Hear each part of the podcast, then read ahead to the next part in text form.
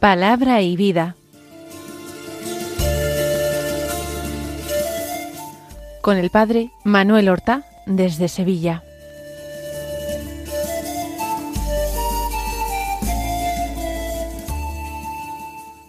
En el nombre del Padre y del Hijo y del Espíritu Santo. Amén. Alabados sean Jesús y María. Muy buenos días, queridos amigos, oyentes de Radio María y seguidores del programa Palabra y Vida. Hoy es el jueves de la vigésimo primera semana del tiempo ordinario. Un jueves que es día 31 de agosto. Durante los pasados días, los dos o tres últimos días, hemos estado insistiendo, ustedes se preguntarían ¿Por qué tanta insistencia en el hecho de que estábamos terminando el mes de agosto? Y hoy hemos llegado a su último día. ¿Y, por qué he insistido tanto en este hecho? Porque hay muchas personas a las que les cuesta extraordinariamente terminar su periodo de vacaciones, volver a su hogar, terminar un viaje o una estancia en el campo, en la playa, en el mar, el haber estado con amigos o con familiares en otras ciudades, haber hecho turismo, les cuesta muchísimo. Se habla y hablará seguramente la televisión de, síndromes post vacacionales. Y es verdad, y en definitiva eso expresa que hay un desajusto en nuestra vida, que no le vemos ningún sentido a lo que hacemos, o que le vemos poco sentido, y que prácticamente para nosotros lo más importante es la, la diversión, el cambio. Cuando se pregunta a la gente por televisión, en cualquier programa, entrevista, ¿cuál es tu afición favorita? Yo creo que serán el noventa por ciento de las personas, sino más, que responden que para ellos es viajar. Y realmente viajar es algo extraordinario, a mí me gusta mucho y proporciona una buena cultura y un conocimiento del mundo más amplio. Pero viajar no es en sí un fin. A veces no expresa más que ese descontento continuo del hombre del siglo XXI que nunca se encuentra encajado donde se encuentra y que tiene que estar buscando escapatorias, una perpetua huida hacia adelante, cambiar, cambiar de trabajo, cambiar de casa, cambiar de residencia, de país, moverse, viajar, viajar, viajar. Y terminar las vacaciones es volver a una vida que, parece de mayor monotonía, de mayor rutina. Nosotros tenemos que descubrir cómo nuestro Señor Jesucristo resucitado se hace presente en nuestras vidas, allá donde nos encontramos. Tenemos que encontrar el valor de nuestro trabajo, y no sólo de nuestro trabajo remunerado, de nuestro servicio en la familia, a nuestra comunidad, o a nuestra iglesia, a los pobres, el servicio, que nosotros hemos sido creados para amar y el amor se expresa en el servicio, en la entrega de nuestra vida, de nuestro tiempo. Hasta nuestro trabajo remunerado tenemos que entenderlo así, como un servicio a la sociedad. Pues bien, eso tenemos que pedirlo como gracia al Señor, que lo veamos así, que lo entendamos así, que no caigamos en esa superficialidad, en esa frivolidad que nos exige el cambio continuo, la diversión continua, como si la vida fuera para divertirse y ya está. No, no, la vida es para amar. Y el amor, como acabo de decir, se expresa en el servicio, no en los sentimientos tiernos. Y hay que empezar a servir allí donde estemos, en nuestra familia, en nuestro trabajo remunerado, en nuestro trabajo no remunerado, ayudando a nuestros familiares, a nuestros padres, a nuestros hijos, ayudando en nuestra comunidad de vecinos, ayudando en nuestra iglesia, en nuestra parroquia, en nuestro movimiento cristiano, ayudando a los pobres. Vamos a tratar eh, de insistir en esta súplica al Señor para que nos cambie nuestra perspectiva, descubramos que las vacaciones son una bendición para descansar, para conocer cosas, lugares, personas nuevas, pero que también nuestra vida diaria es una bendición mayor todavía, una bendición más grande, si cabe, porque nos configura más con Cristo crucificado y también resucitado. Seguimos con la meditación de la primera carta del apóstol San Pablo a los tesalonicenses que tenemos como primera lectura de la misa estos días. Hoy del capítulo tercero, los versículos siete al trece, que dicen así Hermanos, nos hemos sentido animados por vuestra fe en medio de todos nuestros aprietos y luchas. Ahora sí que vivimos sabiendo que os mantenéis fieles al Señor.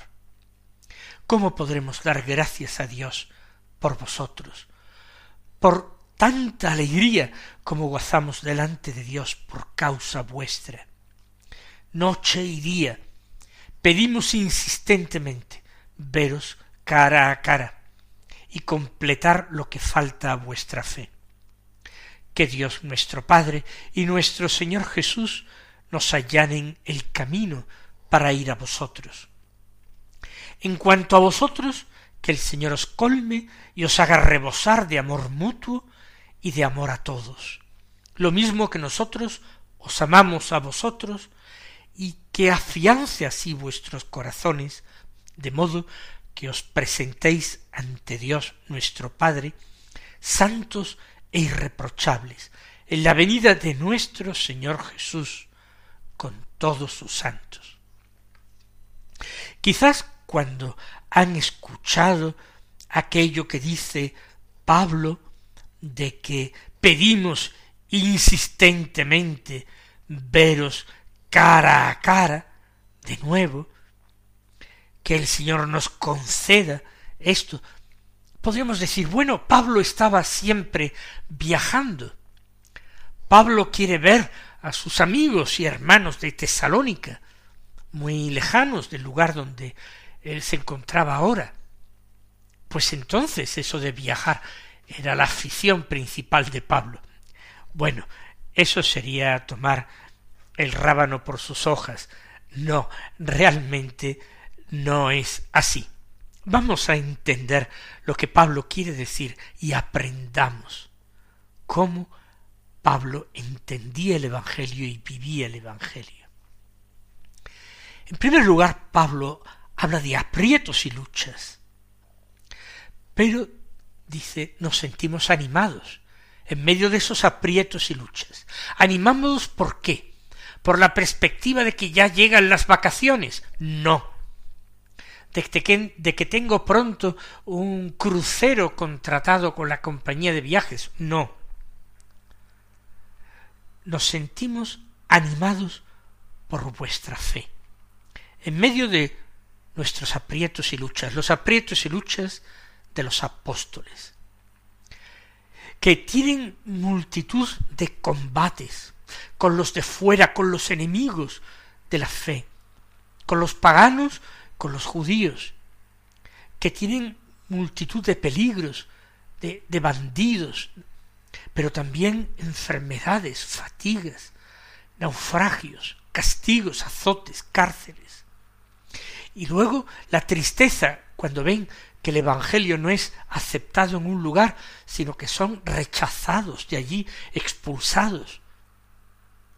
La fe de los tesalonicenses, una fe que ha surgido pronto por la predicación y que se mantiene firme, incluso en la ausencia de Pablo, es el motivo de su ánimo, de recuperar ánimo en sus tristezas y desánimos, porque Pablo era un hombre de carne y hueso, también padecía como nosotros, a veces desánimos y tristezas. Pero el motivo de su alegría es totalmente sobrenatural. El motivo de su alegría es, no es que ya hayan terminado las luchas, los aprietos, las fatigas, no, sino que la fe de los tesalonicenses le colma de ánimo y de consuelo. Y sigue explicando a los tesalonicenses esta idea, para hacerles ver lo importante que ellos son para él, para Pablo. Ahora sí que vivimos sabiendo que os mantenéis fieles al Señor. Ahora sí que vivimos, porque lo anterior, antes de tener noticias de Tesalónica, era vivir en la zozobra. Eso no era vivir, era una muerte continuada. Y si los tesalonicenses han terminado apostatando de su fe, y si se han cansado de esa lucha continua que es la vida cristiana, pero ahora, sabiendo la fe de los tesalonicenses, a través de las noticias que le han llegado, ahora sí que vivimos.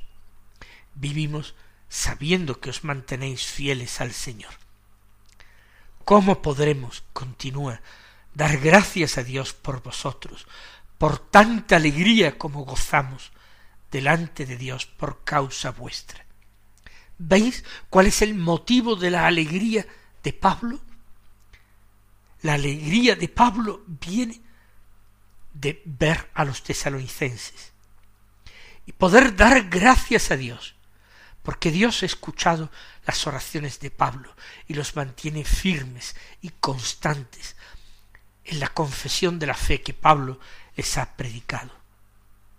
La constancia de los tesalonicenses es el motivo de la alegría y su alegría desbordante es la causa de gozarse delante de Dios y dar gracias a Dios por vosotros, por ese regalo que Dios le ha hecho Pablo, permitiéndole gozar, aunque sea en la distancia, de la fe que él mismo, Pablo, ha sembrado con sus sufrimientos, con sus lágrimas y con su sudor en el corazón de los tesalonicenses. Nosotros a veces encerrados en nuestros egoísmos, aspirando a nuestro descanso, solo nuestra diversión. Pablo que sólo encuentra su alegría en Dios y en la fe de sus hermanos. Y continúa diciendo a los fieles de Tesalónica, noche y día pedimos constantemente veros cara a cara y completar lo que falta a vuestra fe. Claro que aspira ese consuelo de volver a ver a los amigos, pero eso no es lo más importante. Por eso no es por lo que ora a Dios, sino porque cree que regresar a Tesalónica hará un gran bien a los tesalonicenses. Porque esa primera evangelización tiene que ser continuada por una segunda evangelización.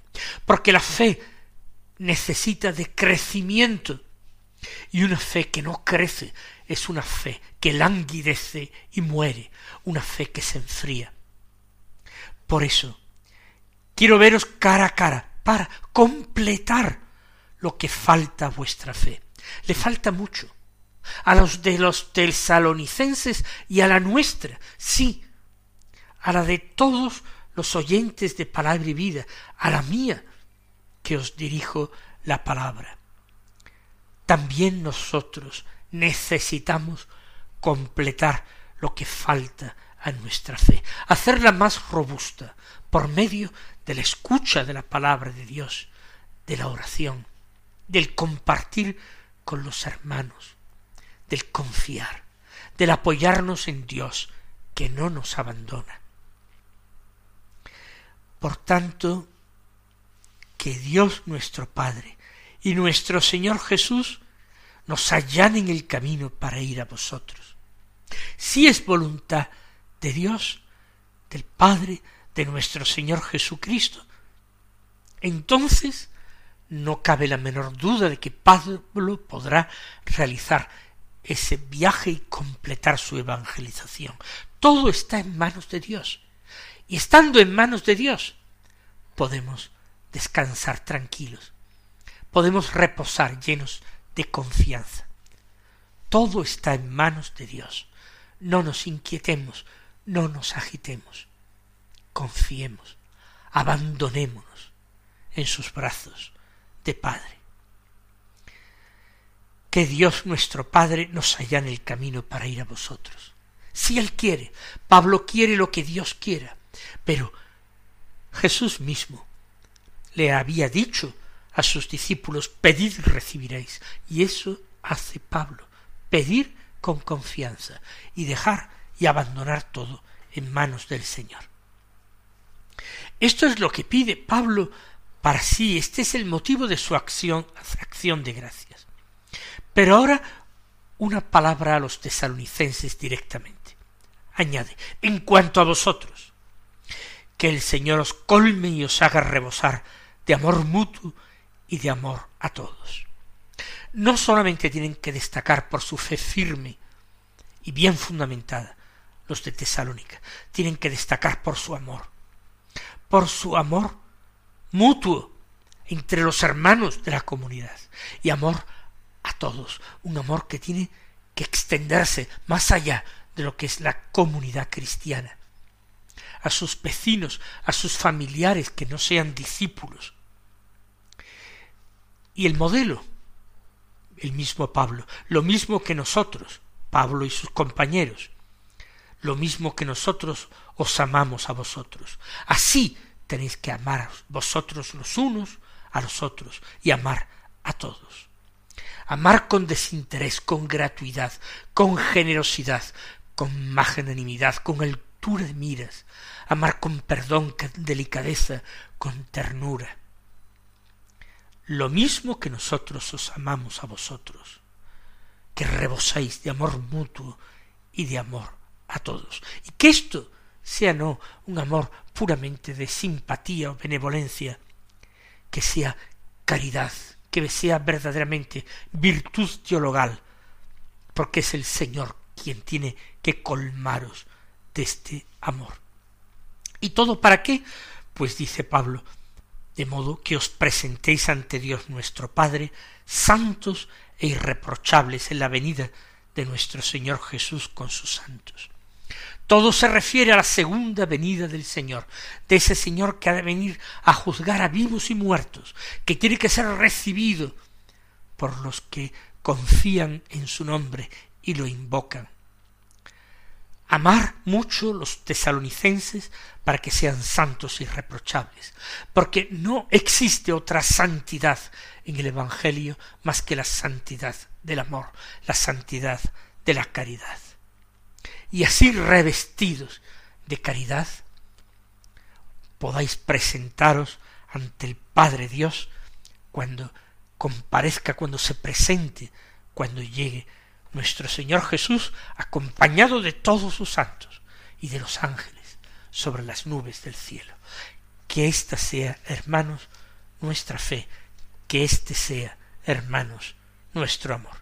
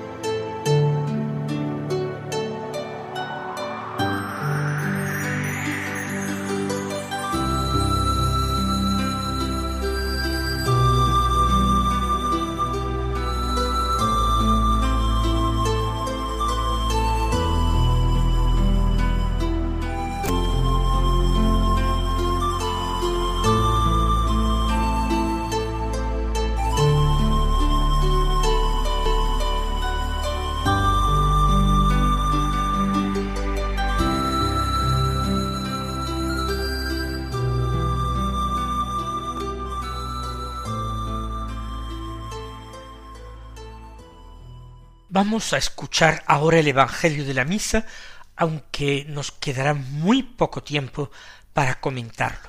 Es de San Mateo capítulo 24 versículos 42 al 51 que dicen así. En aquel tiempo dijo Jesús a sus discípulos, Estad en vela, porque no sabéis qué día vendrá vuestro Señor.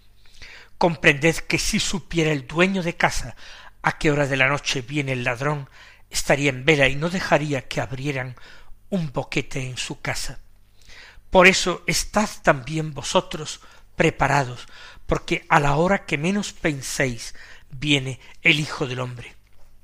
¿Quién es el criado fiel y prudente a quien el Señor encarga de dar a la servidumbre la comida a sus horas? Bienaventurado ese criado si el Señor al llegar lo encuentra portándose así. En verdad os digo que le confiará la administración de todos sus bienes. Pero si dijere aquel mal siervo para sus adentros, mi señor tarda en llegar, y empieza a pegar a sus compañeros, y a comer y a beber con los borrachos. El día y la hora que menos se lo espera, llegará el amo y lo castigará con rigor, y le hará compartir la suerte de los hipócritas. Allí será el llanto y el rechinar de dientes. El texto del Evangelio de hoy es un texto que invita a la vigilancia. Se repite ese verbo velar, esa exhortación, velad, estad preparados. ¿Por qué? Porque San Pablo ha terminado la carta a los tesalonicenses, el texto de hoy, diciendo que los tesalonicenses deben estar preparados, deben estar santos, irreprochables, en la venida de nuestro Señor Jesucristo con todos los santos al final de los tiempos. Eso no se improvisa, eso no se puede dejar para el último momento, eso tiene que ser preparado durante toda una vida, una vida que nosotros no sabemos si va a ser larga o corta, porque, como insiste el Señor, a la hora en que menos pensáis, viene el Hijo del Hombre. Quizás no venga eh, enseguida y todavía quede para ese final de los tiempos, pero no sabemos en qué momento el Señor vendrá a nuestra vida, en nuestra vida, para poner punto final a nuestra vida temporal y para dar comienzo a nuestra eternidad. Una eternidad que queremos que sea una eternidad dichosa en compañía de todos sus santos y de todos los ángeles. Una eternidad en que nosotros no hagamos otra cosa más que amar, porque ya entonces incluso la fe no tendrá ninguna razón de ser, porque tendremos la visión cara a cara de nuestro Señor. Mis queridos hermanos, que así el Señor os lo conceda, que los colme de sus bendiciones, y hasta mañana si Dios quiere. Han escuchado en Radio María Palabra y Vida, un programa que dirige el Padre Manuel Horta.